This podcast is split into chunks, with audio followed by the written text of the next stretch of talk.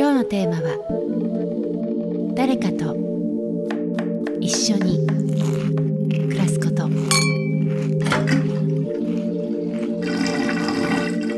ババボシ by Love Peace Club.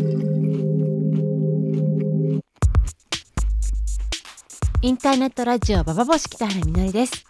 えー、暖かくなってきた。今日この頃皆さんいかがお過ごしでしょうか？4月に入るとなんかいきなりあのやっぱり空気変わりますよね。で歩いててもあのコート1枚ないとちょっとやっぱ軽くなって気持ちいい日々が続いているんですけれどもそうするとなんかねちょっと妄想癖が私の中でモコモコモコモコと膨らんできて今日とか歩きながらあの仮想敵を作りながら歩いてるわけ、まあ、こんなに春の気持ちのいい日に何をやってるんだっていう感じなんですけれども仮想敵というのはねあの親父なのね。で最近私親父とあの対面することとかあの対峙することがないものであのちょっと物足りないのかなって思うんだけど頭の中であの親父に「いつ結婚するんだ」とか言われてる妄想するわけよ。いつ結婚するんだ、子供は産まないのか？とか。それをあのまあ、よく行くあの飲み屋のおじさんに言われてる図式っていうのとあとはあの仕事上であったちょっとなんか評論家みたいな男？イメージ上のね？に「北原さん結婚しないの？子供は欲しくないの?」とか言われてる図を想像しながら歩いてて言われたいなって思い始めたわけ。今言われたら私こうやって切り返すのにとかいろんなことを考えてて一人でウキウキしてたんですけども一つの切り返しっていうかね一つの方法は前だったら子供あ結婚しないのか？結婚したくないの？って言われた時にやっぱ本気で腹が立って無視してたね。前の私は。聞こえないふりとかあの関係ないですよとか。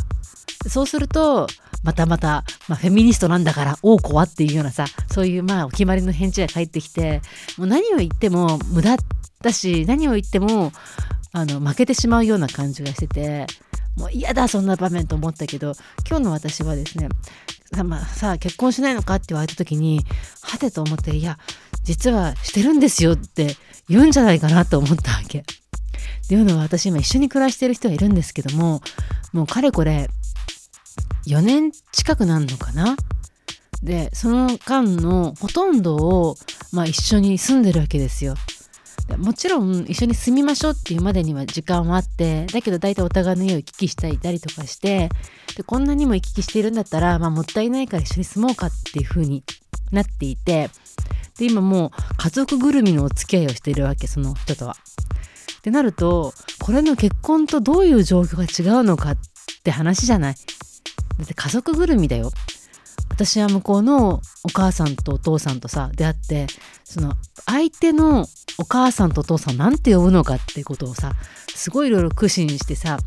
お父さんっていうのも変だしなとかでもお母さんっていうのも変だしなとかでも名前を呼ぶのも何かちょっと違う気がするというふうに、まあ、いろんな試行錯誤をしながら相手の家族とも付き合うって体験をしてるんですよ。そうするともうこれはあの法律婚ではないけれども結婚している状況と何が違うのだろうかっていうような気持ちで最近ほら遺産問題とかそういう話もし始めてさ マンションとかさあのこの名義はどうなるのとかそういう話とかもするっていうか真剣にするってわけではないんですけれどもでも将来どうなるのかっていうことをあの財産を含めた話みたいな形にさ時々あのすることがあるわけです。で私親父にあ北原さん結婚しないのか?」って言ったら「いや実はしてるんですけども」でその中の妄想ではそいつは政治家になってるわけ今度は。政治家にないや実はしてるんですけどもあのできない事情がありまして本当はしたいんですけどっていうふうに言ってってあの、まあ、同性婚を認めさせる方に持ってけるのではないかとかさあと北原さん子供は産まないのかガハハって言われた時もいや本当見たいんですよ見たいんですけど精子がなくてっていうとこであのね代理母の問題とかに結びつけて話していけるのではないかとかそういう妄想をしながら日本が変わっていく姿が今日私には春の気持ちのいい桜道で見えましたよ。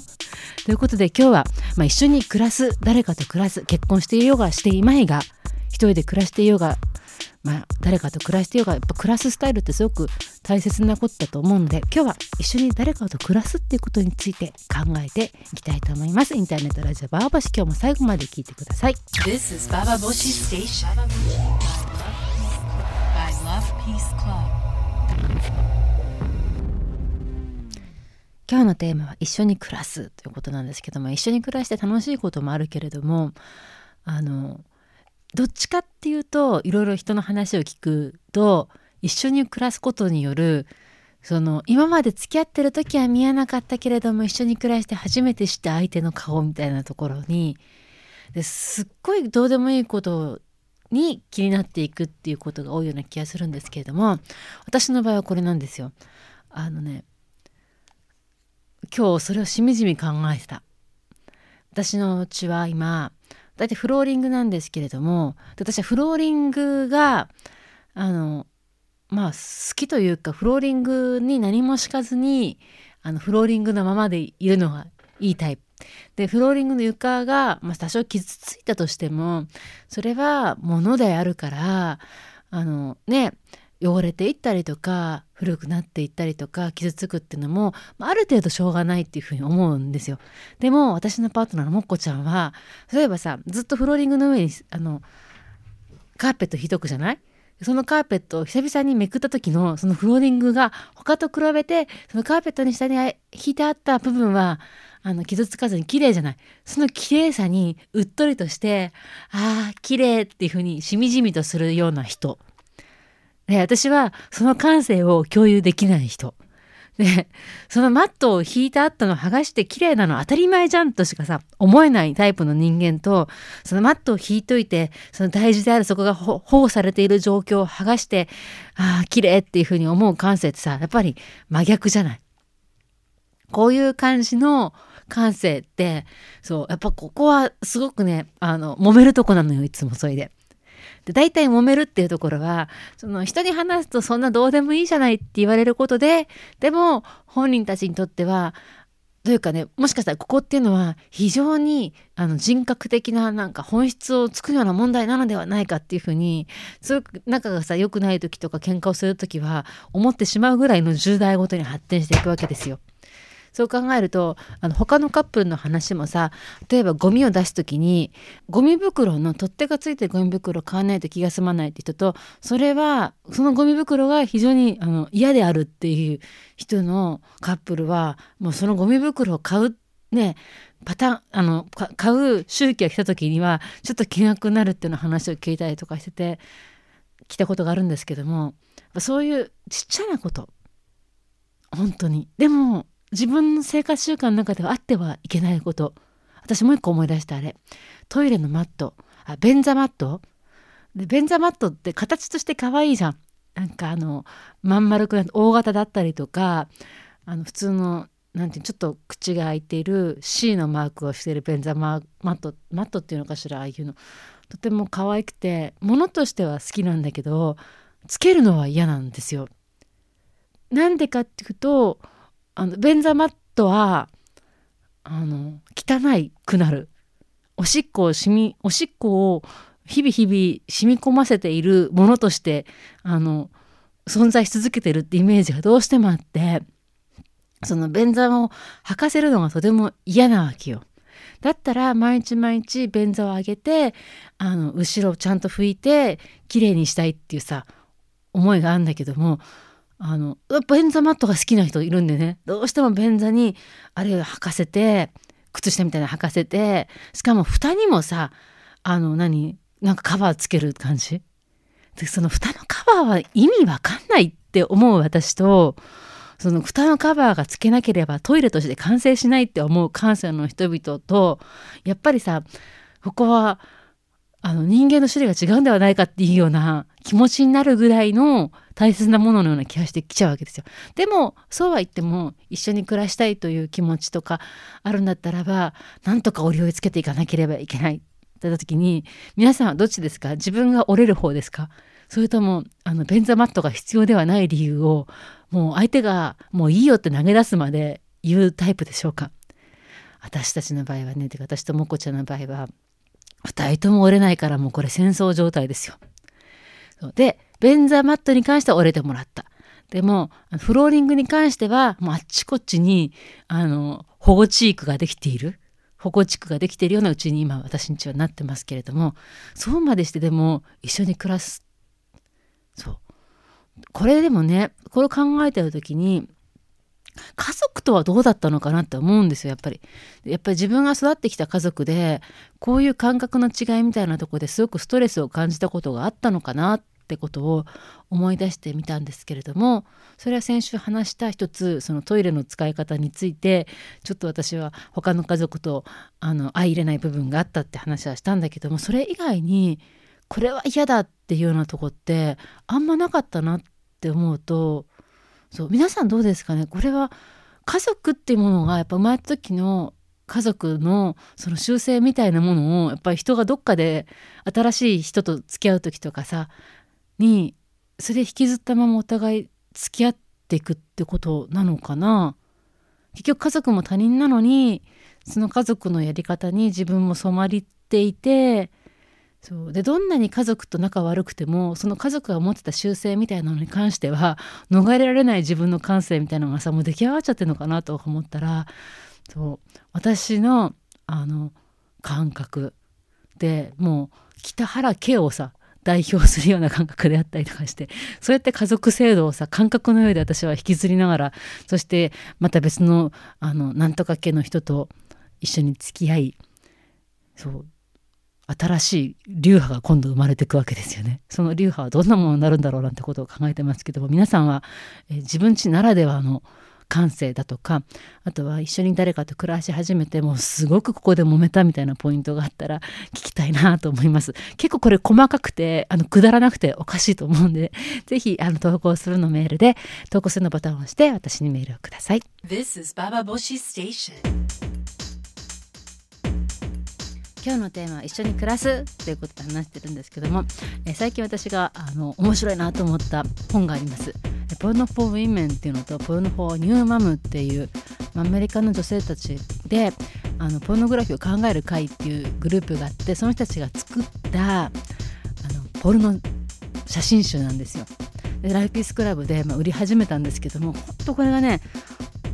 あの今までなかった世界？でポルノっていうと女の人がさ「Come on!」みたいな感じでもうマンコバンって広げて「いらっしゃい私もセックスしたいわよ」っていうのがまあポルノだったわけじゃないですかそれをそうじゃない女にとってのポルノはじゃあ何かって言ったら男の人が同じようにさチンコ出して「カモンベイビー僕は君にこんなに立っちゃってるよ」みたいなことがポルノなのかって言ったら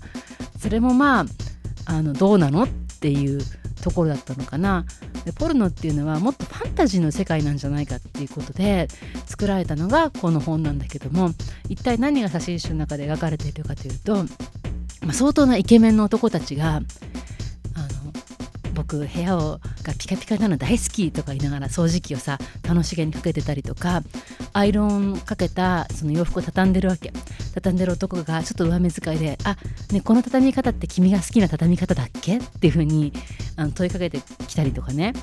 あとはあのトイレの便座をさ男がちゃんと閉めてる写真シーンなわけでこんなとこに君を落とすわけにはいかないよみたいなことを言いながらトイレの便座閉めていたりとかそういうようなのが、まあ、 Porno for Women で Porno for New Mom になるともう子供を抱えて抱えてる男がさあの一生懸命片手であの、まあ、洗濯物を畳んでるのよ。で「ああいい手伝わなくていいよもうちょっと休んでて」あの僕今ね片手で畳める術を開発してるとこだからって言ってるあのイケメンの写真が出たりとか、まあ、全てにおいてそういうような家事をする男っていうのが、まあ、ポルノになってるの。でこの これがまあイケメンがやるもんだからあのなんかもうウキウキしちゃう感じ。でしかも全く邪がないような笑顔の美しい男の子たちがさ楽しげに掃除をしてる姿ってまさにその1950年代ぐらいのあの完璧な主婦。綺麗で素敵なお家に住んでいて楽しそうに家電を使う女のイメージってあるじゃない。それをあの男の人たちがやってるような感じなわけ。しかも完璧にサポーターとしての男の子なんだよね。だけどこれがポルノってあるってところにやっぱ意味があると思ってやっぱファンタジーなんだよね。そう。全然あの全てにおいてニコニコしていてチャンネル系も全部女でちょっとこの子連れて遊びに連れてどっか散歩行ってるよって言ったらもう2時間でも3時間でも戻ってこいって言うまで散歩してきてで完全に洗濯物もやってでもそのやり方も全部自分のやり方の通りやってくれてご飯ももうね言われなくてもちゃんと私が好きなものを作ってくれるって。そういう完璧なファンタジーの男として描かれてるんですけれどもそうこれについてはあの今男子と住んでる人にねどどうなのっていうふうに聞きたいんですけどもだって私の友達であのちょっとフェミっぽい友達とかがさ女の人がいるじゃない？でフェミっぽくてその男なんてっていうふうに結構怒ったりとか男に対してあの本当に自分が嫌だと思うところは男には分かんないんじゃないかっていうのさ悔しさとか抱えている、まあ、そういう女の人たちが男と暮らす時に必ずなんか言い訳のように言うのはさでも彼って料理してくれるんだよねとかさ彼って家事してくれるのとかあの普通の男よりもちょっとマシな男としてその家事をする料理をするっていうことをさ、まあ、言う女子がとても多い気がするんですけれどもどうなんでしょう。であのたださ料理するぐらいで俺は女が女に優しいと思ってる男も役にいたりするんですけれどもだから家事っていうのがまだ男にとってのなんか男をあげる一つであったりとかそのこの男はまだマシな男であるってことを言いたいためのその家事であるっていうふうにあの、まあ、言いたがる女の人もいるんだなっていうふうに思ったの。私今時の男の子の家事家事事情って全然わかんないのでどのぐらい男は家事をしてどのぐらい男は家事をしないのかっていうのがさちょっとわからないところなのでぜひ皆さんの一緒に住んでる男がね男だという人はあの家事事情っていうのを聞きたいなって気がするんですよね。で私以前付き合った男の人がいてあいあのあいつとかにも言いそうになっちゃった。でもねびっくりしたことがあったよ。ものすごい俺は料理が好きだぐらいのこと言うわけ。であの私がすごく忙しい時にじゃあ今からご飯作っていくから作りに行くからって来てくれたの。作ったものがあの今でも覚えてるよ。タコとあ里芋の煮っころがしってあるじゃん。あれあれ1個。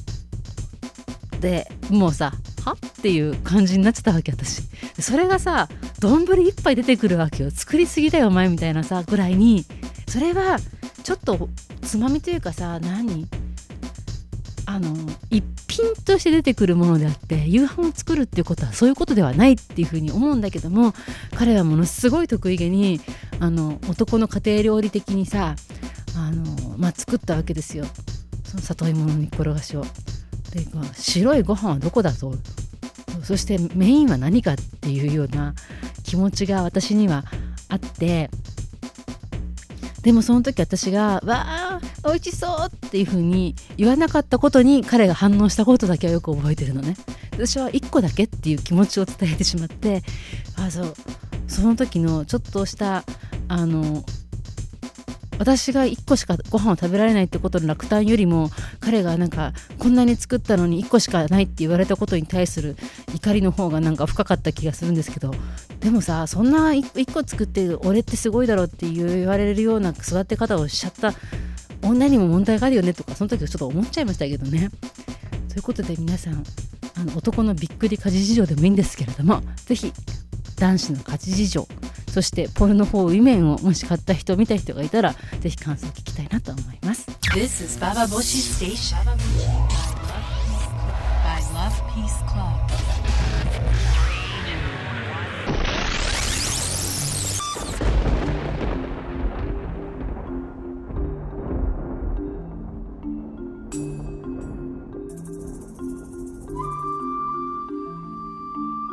ターネットラジオバーボシ。今日も最後まで聞いてくださってありがとうございました、まあ、一緒に暮らすっていうといろんな価値観の違いとかも当然ぶつかってくるわけですけども。あれ例えばでも外国人日本で育ってない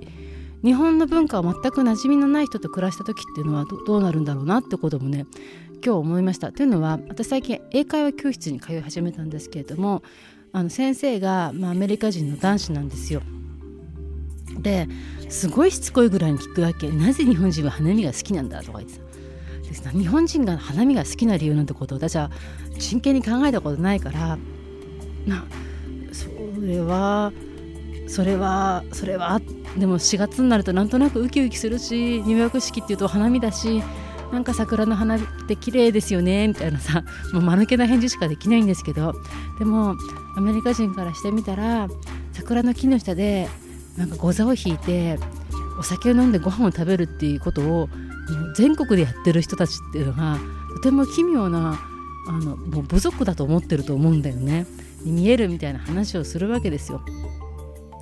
そうでやっぱりあのこのカルチャーの違いっていうのはあまりにも違いすぎててあの気にならないぐらいのもんなのかなと思いながらやっぱ一緒に暮らした時にはどうなるんでしょうっていうふうに思うんですよ。でも私面白かったよこの間桜見に行った時にあの桜を立ち見でやってるあの人たちがいました。あのね外資系の会社なのよやっぱりあのみんなスーツ着て普通はさ日本人のおじさんたちはそのままでブルーシート引いてさ「うわ!」とか言ってお酒飲んであの、まあ、やってるんだけどその横であのワインパーティーみたいな感じでさ立食の桜見をやってるグループがいて それは半分なんか白人男子みたいなどっかの銀行かなんかの外資系の会社なんだろうね。で花見も外資系っていうのがちょっと面白かったですけれども。そんな風にまあいろんな価値観で混じり合いながら生きていければいいなと思いながらそれでも今日のトイレのマットはつけるのかつけないかとかそういうさまつなことで争う日常もあったりするわけで。皆さんはどんなことで一緒に暮らすということに幸せとそしてストレスを感じていたりしますか？ぜひぜひあのインターネットラジオバーボシにメールください。メールは投稿するのボタンを押すと、え直接私が読むメールに来ます。ということで今日も最後まで聞いてくださってありがとうございました。北原みのりでした。This is Baba Bushi by Love Peace Club.